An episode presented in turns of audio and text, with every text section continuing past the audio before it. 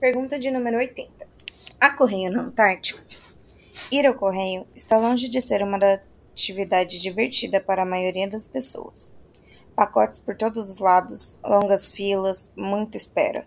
Quando você vai viajar para algum lugar ou conhecer uma nova cidade, eu duvido que a frase que legal, uma agência de correio, passe pela sua cabeça, ou de qualquer pessoa comum. Mas como nós já sabemos, as coisas na Antártica não funcionam como no resto do mundo. O continente gelado é cheio de particularidades e seu correio com certeza é uma delas.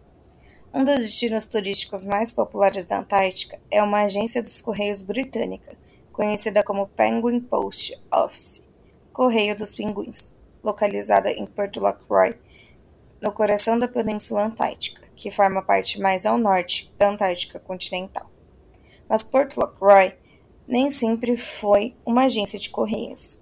Ele foi descoberto em 1873 pelo explorador alemão Edward Dallmann. Então, os baleeiros que caçavam nas águas ao redor da Península Antártica passaram a utilizar o local para preparar a sua pesca, separando gordura, ossos e a carne das baleias para a venda.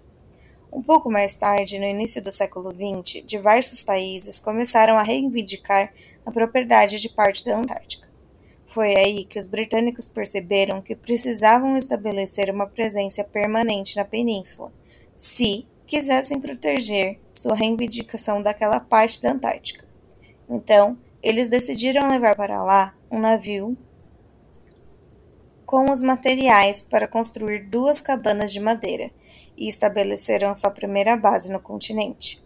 A estação de Port Lacroix, como é conhecida, foi criada durante a Segunda Guerra Mundial, em 1944, como uma base de pesquisa pelos britânicos.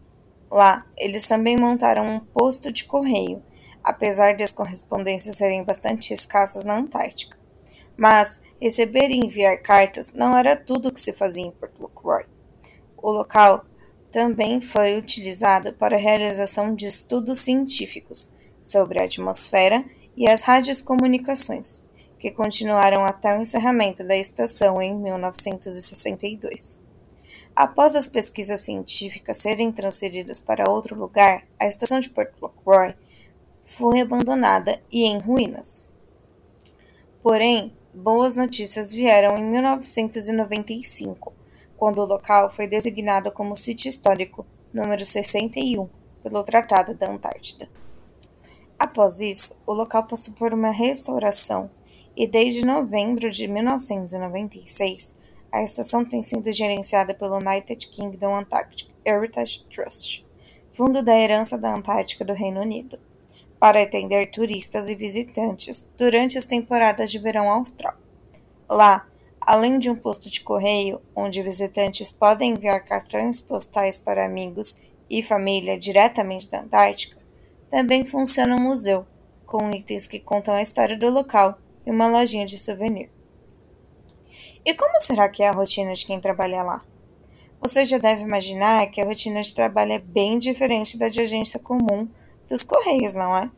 Apesar de a ilha ser bem pequena e não haver muito lugar para onde ir, o trabalho é fisicamente exigente. Além de cuidar das correspondências e do museu, é preciso cavar neve, limpar o cocô dos milhares de pinguins que cercam o local e transportar água, malas postais e caixas de estoque para as lojas de souvenirs.